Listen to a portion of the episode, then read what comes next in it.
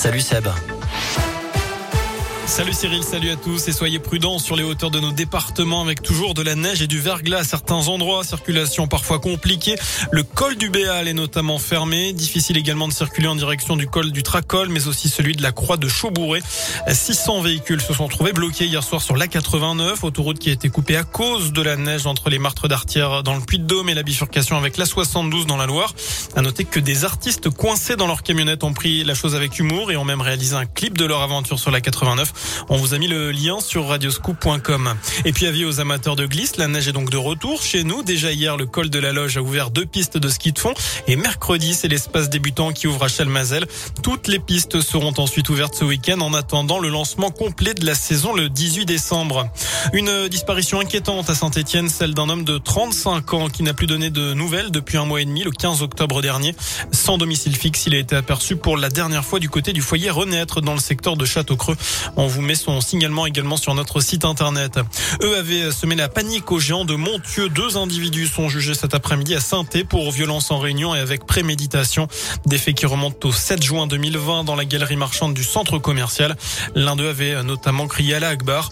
Le géant avait dû être évacué pendant une heure et demie. Les lieux avaient dû être sécurisés.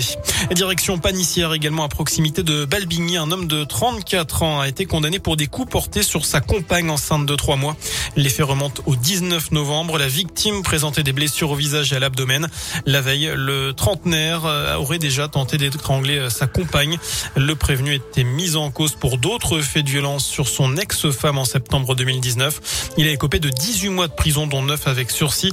Par ailleurs, il a interdiction d'entrer en contact avec la victime et va devoir l'indemniser. Dans le reste de l'actu, l'inquiétude autour du variant Omicron, plus encore que le, Delta, pardon, qualifié d'inquiétant pour l'Organisation mondiale de la santé. En France, une petite dizaine de cas suspects a été détecté selon le ministère de la Santé. Plusieurs pays, dont l'Australie, ont décidé de fermer leurs frontières aux étrangers jusqu'à nouvel ordre. On passe au sport, au foot, jour J pour le Ballon d'Or. Karim Benzema fait partie des favoris avec Robert Lewandowski et l'inévitable Lionel Messi qui pourrait remporter son septième Ballon d'Or, lui qui a délivré trois passes décisives hier lors de la victoire du PSG à Saint-Etienne. Défaite, je vous le rappelle, trois buts à 1 pour les Verts qui se déplaceront à Brest mercredi. Ce sera toujours en, Ligue 1. La SS qui fera son entrée en lice en Coupe de France lors du prochain tour à l'occasion des 32e de finale avec le tirage au sort. C'est ce soir, c'est à 19h. On retrouvera également Andrézieux, auteur d'un exploit avec une victoire 3-0 face à Grenoble, équipe de Ligue 2. C'était ce samedi. Voilà pour l'essentiel de l'actu sur Radio Scoop. Le prochain point avec l'info dans une demi-heure. Je vous laisse en compagnie de Cyril. Excellente fin de journée.